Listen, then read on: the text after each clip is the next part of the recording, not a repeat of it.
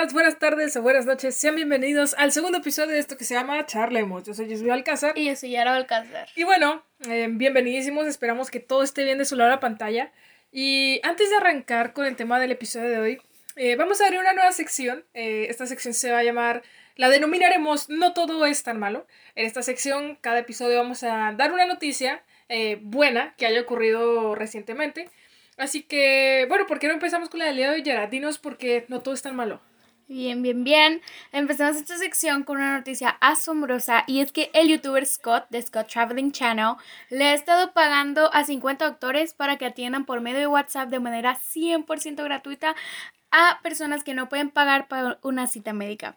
Y no solo eso, sino que también tiene más de 100 tanques de oxígeno prestados para ayudar a decenas de personas que sufren por esta pandemia. Esa de verdad que es una muy buena noticia. Yo no conozco ese, ese youtuber, no conozco el canal. No. Pero es una muy buena acción. Un aplauso para este señor. bueno, em, dejando de lado ese tema, vamos a cerrar esta sección y vamos a empezar con el tema de hoy. Este es un tema que a mí, en lo personal, me encanta. Yo creo que es uno de los temas que más me gustan. Em, el tema del día de hoy es el español y los hispanohablantes. Bueno, más bien los hispanohablantes porque nos vamos a centrar en eso.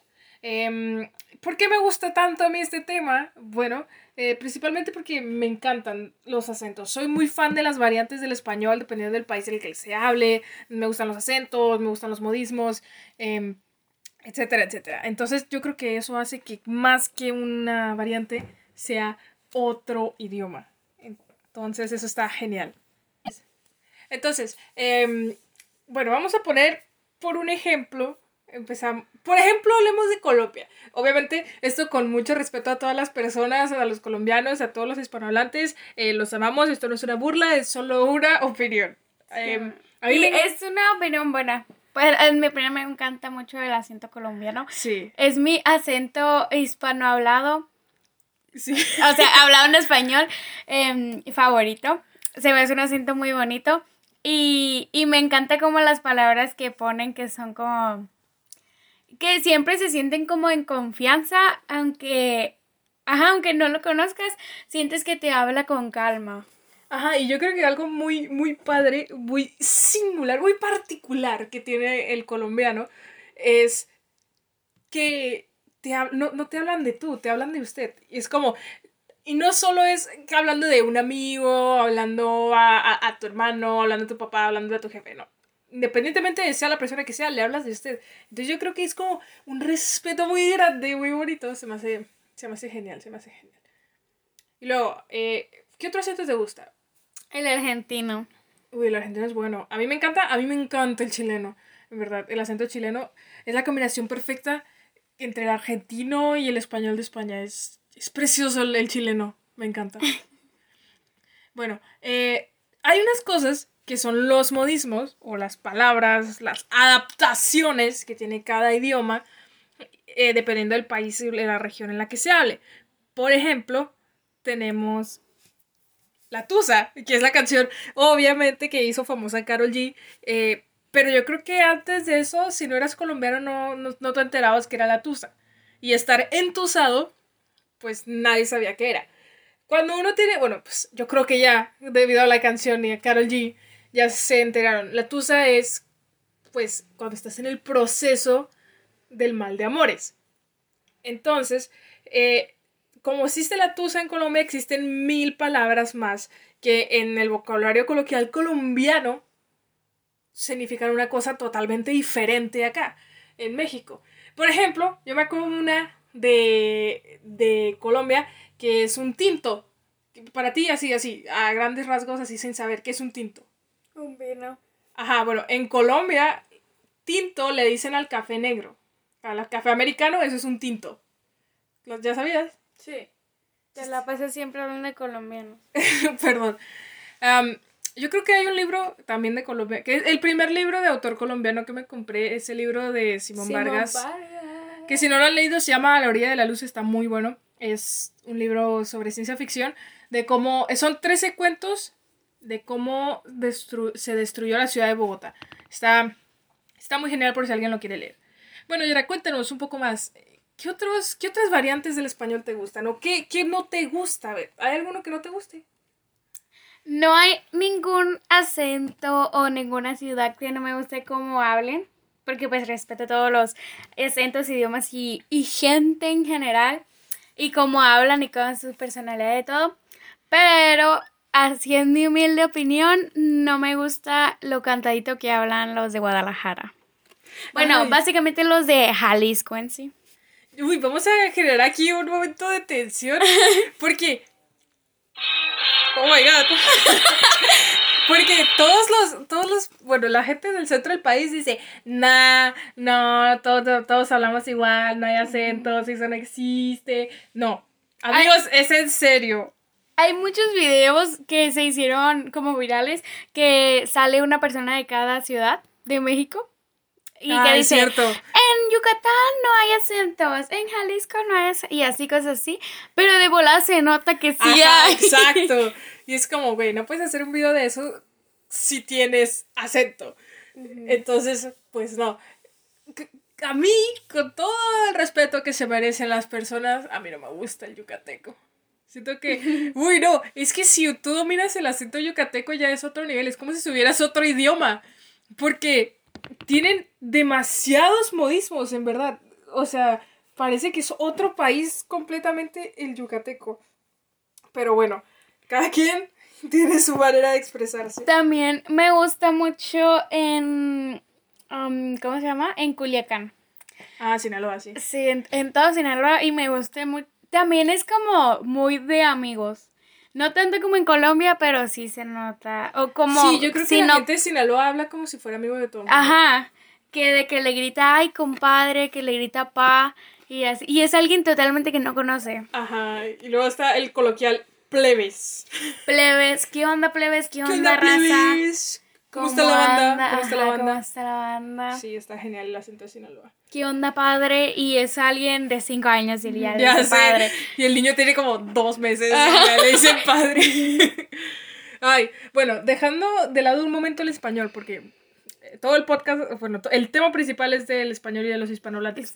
Pero esto, esto de los modismos y de los acentos por región no solo pasa en el español, pasa en cualquier idioma. Eh, llámese francés, llámese italiano, llámese portugués, llámese inglés, etcétera, etcétera, etcétera.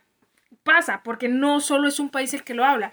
Por poner otro ejemplo, en el inglés eh, está el. Los más conocidos, o por lo menos los que yo conozco, serían. Los que ya te vengo manejando. Los que yo te vengo manejando en Neni. Eh, bueno, no, los que ya te manejo serían el americano, el británico y el australiano.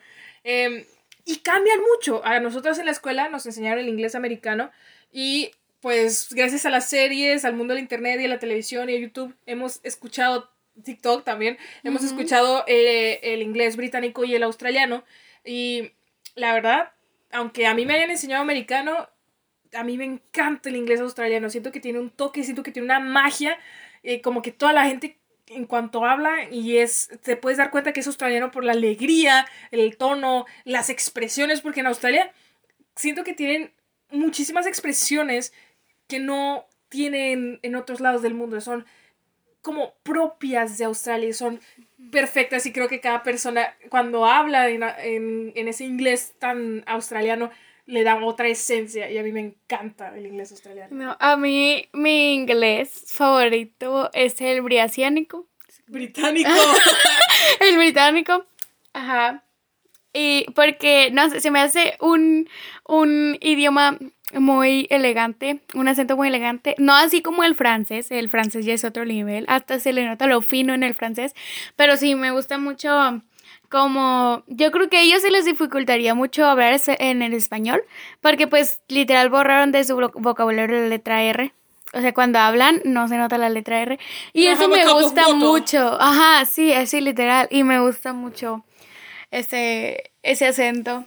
Ahorita que mencionas lo de francés, a mí Ah, ahorita estoy aprendiendo francés, pero la verdad no lo domino.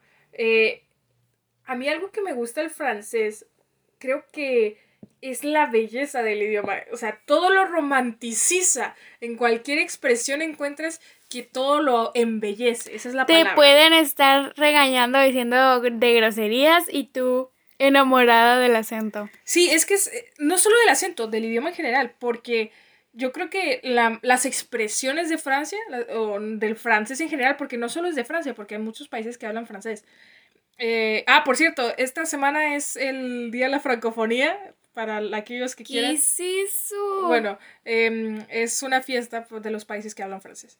Mm. Entonces, ah, bueno, regresando, eh, el francés es un, es un muy, muy bonito idioma.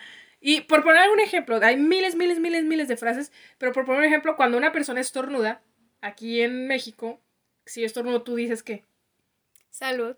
Ajá. Bueno, en Francia hay dos opciones. Si la persona a la que, la que estornudó, Espera, espera. Era lo de que todos tus amores. Ajá, eso eso O sea, todo lo embellecen. Acá, súper machín.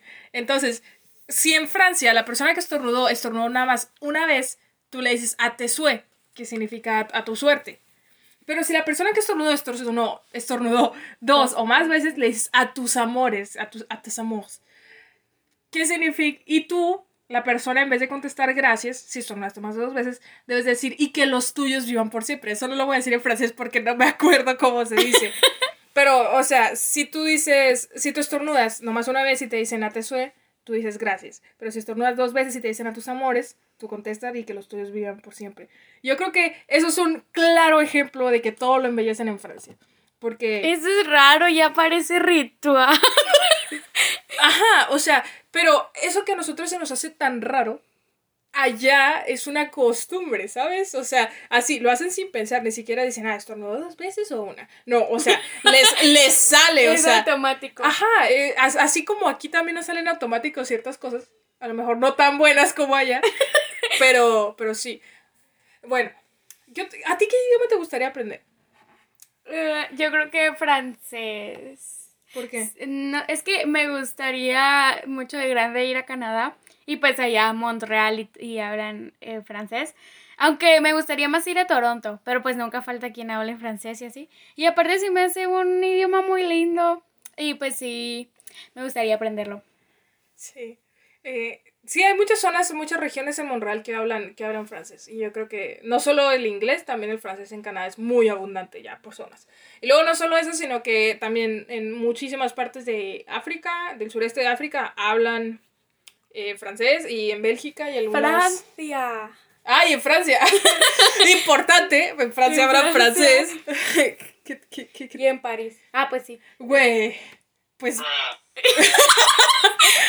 pues claro, en Francia hablan francés. y en París. Por si tenía la duda. Em, bueno, regresando un poquito al, al inglés. ¿Por qué prefieres el británico sobre el australiano? Porque los dos son así como muy. O sea, muy como formales, pero. Pero pues sí, me gusta más el británico, yo creo que porque. Porque. porque los actores de Harry Potter son. Sí, sí, sí. Súper sí, súper sí. No, pero, o sea, se me hace un idioma muy padre, muy bonito y, está pues muy completo su vocabulario, pero la pronunciación es lo que en mi opinión lo hace especial. Es como, no sé. La cereza del pastel. Ajá, es como la cereza del pastel. Yo creo que ahí voy a tener que estar en desacuerdo contigo porque siento que el británico tiene un toque interesante, como elegante, o sea, ajá, elegante. Ajá. El inglés americano tiene la versatilidad de sonar importante, tiene la versatilidad de sonar así como menos formal, y etcétera, etcétera. Pero el inglés australiano, depende de la entonación que le des, no importa la entonación que le des, sigue sonando muy informal. O sea, sigue sonando como si fuera una conversación entre amigos. Te podrían estar dicen, condenando a muerte en la cárcel y tú, alright, mate. Y así. ah, órale, padre. Ajá, o sea, siento que eso está, eso está genial del inglés australiano. Siento que es como muy despreocupado, muy informal. Pero me encanta. Bueno. También hay unos que yo le hallo pros al inglés americano, porque no es como que yo sepa inglés americano acá cañón, sino a mí me gusta más el inglés como de calle, el que se está usando como ya viene siendo Coachella, Termal, como cosas aquí tan cerca, no así siendo Estados Unidos, Estados Unidos, como en Los Ángeles. Ajá, como California, el área de California. No un así, un, un inglés totalmente formal, pero si aprendería uno así a fondo sería el británico. Yo creo que si tuviera la oportunidad de ir a Australia y aprender el idioma, el idioma y los acentos y los modismos, porque sé que en Australia hay algo muy curioso y es que le cambian el nombre a las cosas. Por ejemplo, los conos estos del tráfico, de que son naranjas. Caramelos. Ajá, los que, sí, los que son caramelos, pero que son conos. ¿Sí los has visto, ah, los conos de la vergüenza. Ajá, esos. Eh, los que salen de tu historia. sí, por eso. Em, esos eh, en Estados Unidos son traffic cones. Pero en Australia. Los conos de tráfico. Los conos de tráfico son witch's hat. O sea, sombreros, de, bruja. y es como, a ver, amigo. Entonces, ¿cómo le dices a los sombreros de bruja? Exactly. Pero bueno, em, ya hay que regresar, ya nos desviamos muchísimo del tema. Bueno, volviendo al español. Hay, hay algo que a mí no me gusta del español y es la ortografía. Y si a mí, que yo crecí, que mi primera lengua es español, se me hace difícil la ortografía de española, ¿cómo se le hará a una persona que esté aprendiendo español? O sea... Yo creo que eso ya viene siendo más en quién te la enseña, porque yo creo que sí no, no, o sea, sin, juzgar a las escuelas ni a la SEM ni nada, pero yo sí opino que es mejor que te enseñen primero a hablar y después a escribir, porque es totalmente diferente. y, y, pues sí, si estás escribiendo, imagínate que, que hables como se escribe, ¿sabes cómo? Así como en el inglés. Y, y ajá, pero la ortografía para mí no es un problema porque es algo que a mí como me da ansiedad ver que falta un acento, que falta una coma, que falta un punto y así. Entonces, ajá. Sí, yo también, o sea, no me gusta la buena ortografía, me gusta que se vea bien bonito, que se vea redactado. Sí que la vengo manejando. Que se vea que sé escribir. Me encanta que eso se vea. Uy, salió bien norteño eso. Ajá, que se vea que sé escribir. Eh, pero el español tiene demasiadas reglas ortográficas que para un extranjero o para alguien que no es su primer idioma, el español, sí viene siendo tedioso. Porque podrás saber hablar perfectamente, pero escribir. Si te ponen a leer, si te ponen a escribir. Exactamente. Como hay muchas palabras que se escriben igual, solo que tienen diéresis, apóstrofe, no. Eh, ¿Quieres si son los dos puntitos? Digo, tilde. Tilde. Ah, eh, em, acento. Que tienen acento en, en diferentes. escribir. ¿Ves? Escribir, no hablar. Que tienen acento en diferente parte. Como, como. O sea, como la palabra como, para decir cómo puedes usarla para una pregunta, cómo puedes usarla para comer, cómo puedes usarla para cómo de que estoy comiendo. Ah, pues, ajá. Ah, lo siento, tengo que concentrarme a la hora de hablar. Bueno, mi hermana es disléxica, pero no lo acepta. No soy. Sí es. No. Sí es. No. Sí. No. Bueno, dejemos esta pelea de lado. Eh, sí es disléxica, pero no lo acepta. pero El, el problema, yo creo que te refieres tú más que a las palabras que tienen tilde o no tilde, te refieres a las palabras homófonas. O, creo que sí se dice así. Que son las que se escuchan igual y se escriben diferente. No son sinónimas. No, güey, sino, sinónimos son... son... los que algo así que significan lo mismo. Ajá, los sinónimos son los que significan lo mismo, como chiquito y pequeño. Y antónimos son los que significan cosas diferentes, como grande y pequeño. Ah, ok. Aquí te estoy dando clases de español. ¿Y, ¿Y cómo dijiste? Homófono. Ajá, creo que son homófonas las que se escuchan igual y se escriben diferente.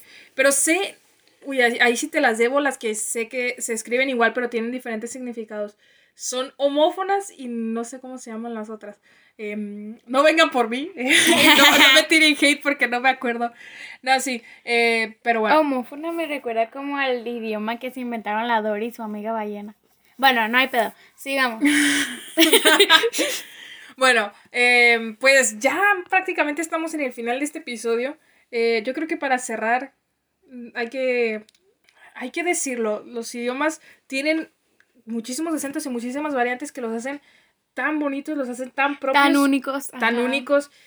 Y yo creo que eso es lo bonito del, del, mundo de conocer a un país que aunque sea de habla hispana o aunque hable tu mismo idioma. Se nota su ciudad. Ajá, se nota que tiene diferencias y se nota eh, el carisma y las personalidades de las personas a través de su idioma. Bueno. Oh. bueno, con esto cerramos el segundo episodio de esto que se llama Charlemos. Yo soy Josué Alcázar. Y yo soy Yara Alcázar. Muchísimas gracias por acompañarnos y nos vemos a la próxima. Adiós.